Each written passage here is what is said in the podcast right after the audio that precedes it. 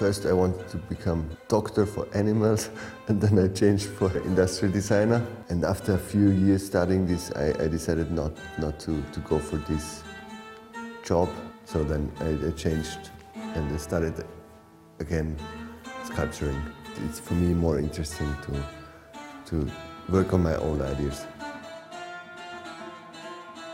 The basic line is drawing. So I, I draw things and, and make a diary as often as I can. And when I then when comes something interesting, I can I can follow these these ideas. So ideas come from from from nowhere. So it's just they're all around in the air, and then so, sometimes you, you you catch one. I went into a, a, a books, bookstore. They're, they're selling old books there, and I found out that I don't have any money, but four, four euro. And then I looked around and saw this, this Lexica, four pieces, one euro each. And then I bought them. And then when I was driving home, I, I realized that this is really the heavy Nazi stuff. So all the doctrine is, is put into this Lexica. And the only thing what is interesting for me, the drawings are very beautiful drawings, which I cut now out of this whole fascistic environment and, and put them together in a new way. So I, I tried to find paper pieces with the same color and then I combine structures, similar structures, and so it, it grows in like a natural way. I draw then finally into the collage for, for make it uh, compact. The drawing is for me like an extension of my brain. It's a, it's daily work, and when I draw, I'm, I'm somewhere else. It's like a meditative way of spending time. Because I work very, in very, very de detailed and very precise. The paintings are more to balance the, the, the brain with the, with the heart. It's a different flow of work which, which I like very much to, to, to change in between those two. And my hand moves in another way, so this brings new, also new ideas and new, new forms.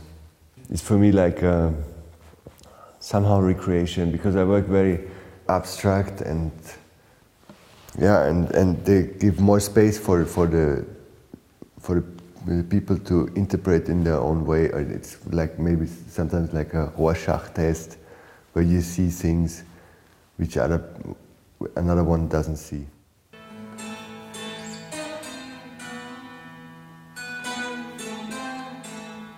The process of realization really depends on, on the project. So in, when it's a complex project, I, I go then next step to building some, some models, some maquettes for the dinosaur, I, I had to, to make models because it's a very complex structure.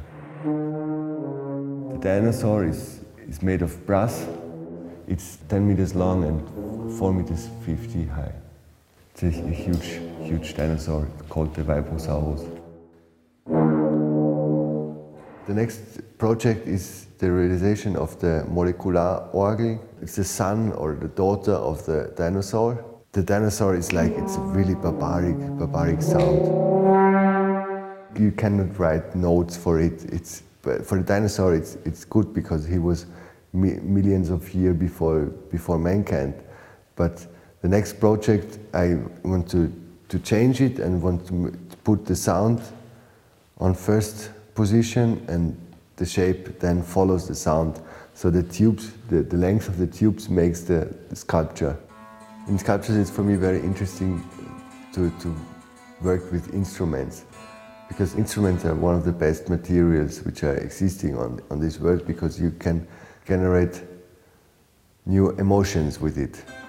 And for me, it's, it's, it's very nice when I, I'm finished with a sculpture and then another person starts to, to work with it so that you can do something with it. I appreciate the possibility that the sculpture is, is finished but not finished yet at the same time. Mm, I'm a big fan of, of handcraft and I, I like the, the aura of, of things which are made by hand.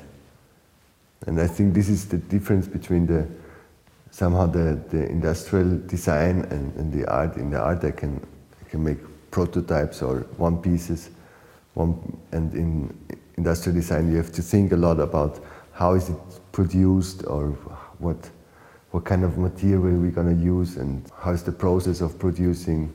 There's a lot of thoughts in that direction, and in that case, I prefer the, to, to work either to, to, to make it by my own hands or to, to make with to work together with somebody who, who's able to do it with his hands.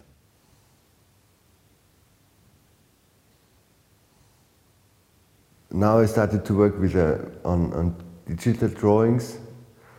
Um, this is for me very interesting because I, it's like when you drive a bicycle for many years and then you're in the cockpit of a, of a jet you have different buttons uh, even on, on your pen, so you, you can really work like, like in a in an abstract in a machine, like in a cockpit. And the drawing is the same somehow. Technology is, is so good that it's for me it's, it's there's no really big difference between drawing on, on a paper or drawing on the on the machine. But I can make other things, so it's like a extension of, of possibilities and you can then finally, what, what, we do is we move this, we start to, to move the drawings and therefore it's very good when they are digital.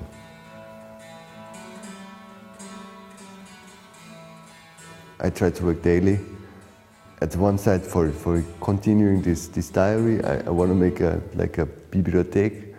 Uh, every year, a book. So as bigger the bibliothek, as better the life, as longer the life. The other side, it, it creates more more attention for when, when I'm working. I'm I'm always searching also around and, and I'm more attentive than when I'm not not working.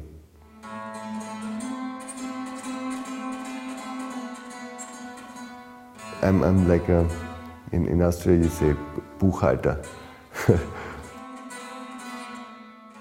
so in, in German it functions, accountant in English doesn't doesn't function.